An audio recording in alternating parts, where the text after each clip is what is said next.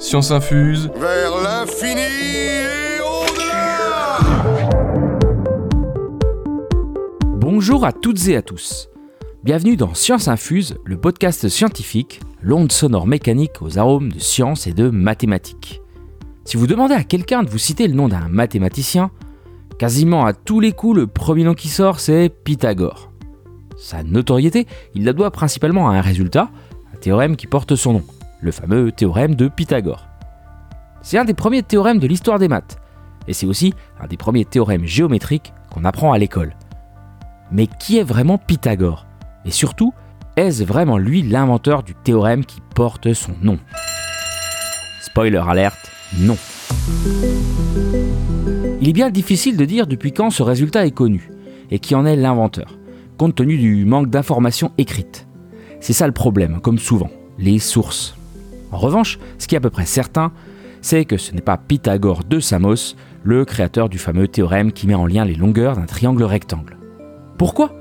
Bah, Des tablettes d'argile babyloniennes datant de plus de 1000 ans avant notre cher Pythagore ont été découvertes et semblent utiliser la fameuse relation de Pythagore. Euh, Pythagore, Pythagore.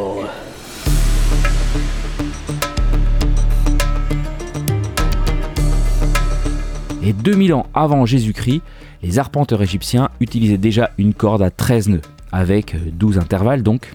Or, 3 plus 4 plus 5, hein, ça fait 12. Et ces cordes à 13 nœuds servaient à tracer des angles droits. En effet, le triplet 3-4-5, c'est le plus célèbre des triplets pythagoriciens. Bah oui, 3 au carré, plus 4 au carré, et eh ben ça fait 5 au carré. Eh oui. Pour être honnête avec vous, nous ne connaissons pas le découvreur du théorème. Pour une raison bien simple, il s'agit d'une propriété connue depuis des millénaires.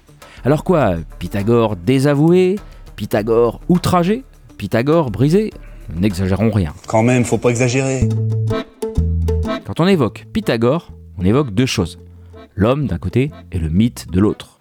Pythagore de Samos, c'est probablement le plus célèbre des mathématiciens. Il a vécu au 6e siècle avant Jésus-Christ et sa vie est entourée de bon nombre de mystères. Difficile de démêler le vrai du faux. On sait que Pythagore serait né sur l'île de Samos donc, et aurait pas mal bourlingué, en Égypte, en Perse. Une fois posé en Italie, il fonda l'école pythagoricienne. Il y aurait formé de très nombreux disciples qui continuèrent à dispenser sa bonne parole après sa mort. C'était un mathématicien et un philosophe mais il était probablement davantage tourné vers la philosophie que les sciences. Ça, c'est pour l'homme, mais les légendes entourant l'existence de Pythagore ont été légion, aussi folles que surprenantes. L'histoire devint une légende, la légende devint un mythe. Dans le désordre, on lui attribuait une cuisse en or, il aurait été le fils du dieu Apollon, sa naissance aurait été annoncée à son père par la Pythie de Delphes, D'ailleurs, euh, Pythagore signifie littéralement celui qui a été annoncé par la Pythie.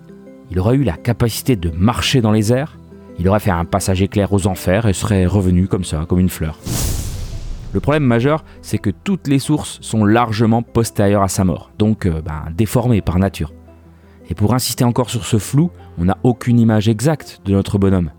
Les statues et les représentations que vous verrez de lui sont toujours imaginées, vu qu'elles n'ont pas été réalisées de son vivant. N'empêche que je suis une légende.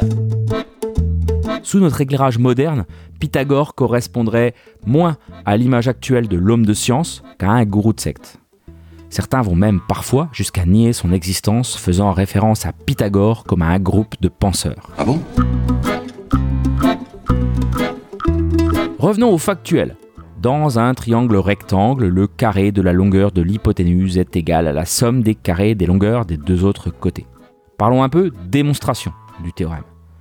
On ignore également si Pythagore a été le premier à le démontrer. Il n'y en a aucune trace écrite. D'ailleurs, le théorème ne porte son nom que depuis le XXe siècle. Mais les démonstrations de cette propriété sont très nombreuses. Très. Les savants chinois, indiens et arabes sont à l'origine de plusieurs démonstrations, parfois par la technique du puzzle. Même Abraham Garfield, le 20e président des États-Unis au milieu du 19e siècle, a créé sa propre démonstration. Saviez-vous qu'il existe plus de 370 preuves de ce fameux théorème? Et saviez-vous qu'un collectif de passionnés de maths sur YouTube, la P2 Team, dont j'ai la chance d'avoir fait partie, s'est lancé dans une série de 23 démonstrations en vidéo sur le sujet, des démonstrations totalement différentes, mine d'or d'inventivité et de façon de voir les choses. Pour les curieux, je vous ai mis le lien dans la description de ce podcast.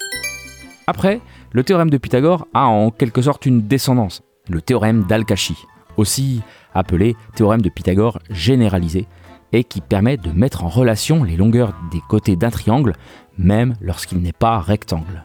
Mais ça, c'est un autre sujet. J'espère que vous avez autant apprécié cet épisode que j'ai pris de plaisir à vous en parler. Comment? Vous n'êtes pas encore abonné à Science Infuse? Quoi? Vous n'avez pas encore laissé de gentils commentaires ou une évaluation à 5 étoiles sur Apple Podcast ou Spotify? Il n'est pas trop tard. Je compte sur vous pour élargir encore l'auditoire de cette émission. En attendant, je vous souhaite à toutes et à tous une bonne semaine et à très vite pour de nouvelles aventures mathématiques.